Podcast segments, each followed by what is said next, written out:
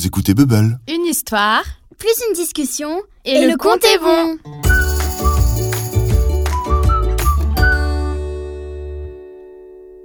Merci. Devinez qui a encore un pépin aujourd'hui La famille Petit Pépin, évidemment. Ce dimanche, Anna et ses parents sont bien au chaud chez eux, installés devant la télé.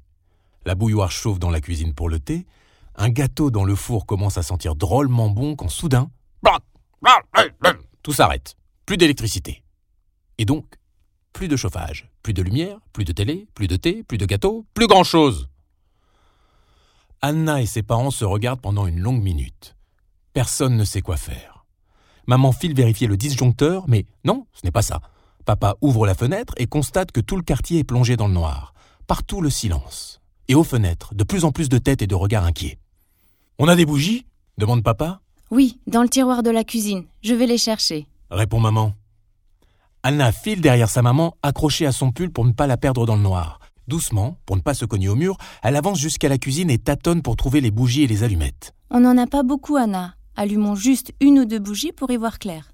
Déclare maman. Pendant ce temps, papa se rend en bas de l'immeuble pour essayer d'en savoir plus. C'est une coupure générale, les filles. Tout le quartier est dans le noir, et le policier au coin de la rue n'a pas su me dire quand le courant sera rétabli. Il va falloir patienter. C'est alors que la famille Petit Pépin entend frapper à la porte. Bonjour les voisins.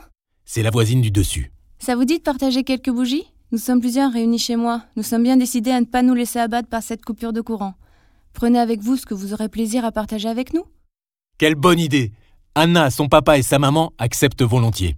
Anna file dans sa chambre pour emporter quelques livres, un jeu de cartes et sa poupée. Papa et maman font des petits sacs avec des biscuits et des jus de fruits.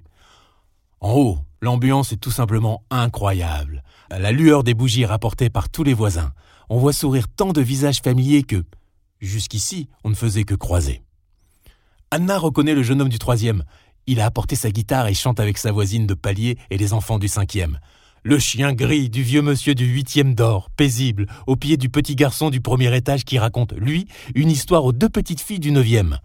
Mila, la petite voisine du deuxième, propose immédiatement à Anna de jouer avec elle. Et dans la cuisine, la famille du septième accueille papa et maman avec un chaleureux Ah, voilà le quatrième étage Il ne manquait que vous Ce dimanche est le plus court de toute l'histoire des dimanches. Aucun dimanche pour Anna n'a jamais été si lumineux et si chaleureux. Et tout ça sans électricité. Quand vers 20 heures, la lumière se rallume soudain, tout le monde se quitte le cœur un peu lourd. En rentrant à la maison, Anna et ses parents prennent le temps de parler de cette incroyable journée. Ils ont bizarrement besoin de remercier la vie pour ce grand bonheur partagé. Ah, quelle chance nous avons d'avoir l'électricité tous les jours quand même, dit papa pensif. Quelle chance nous avons d'avoir chaud quand il fait froid dehors, ajoute maman. Quelle chance nous avons de vivre dans un immeuble si bien habité.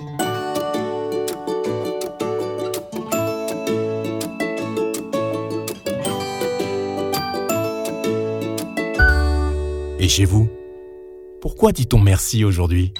Vous avez aimé? Alors likez et partagez avec vos amis. Et au fait, vous connaissez Top Tips? L'autre podcast de Bubble. Allez vite l'écouter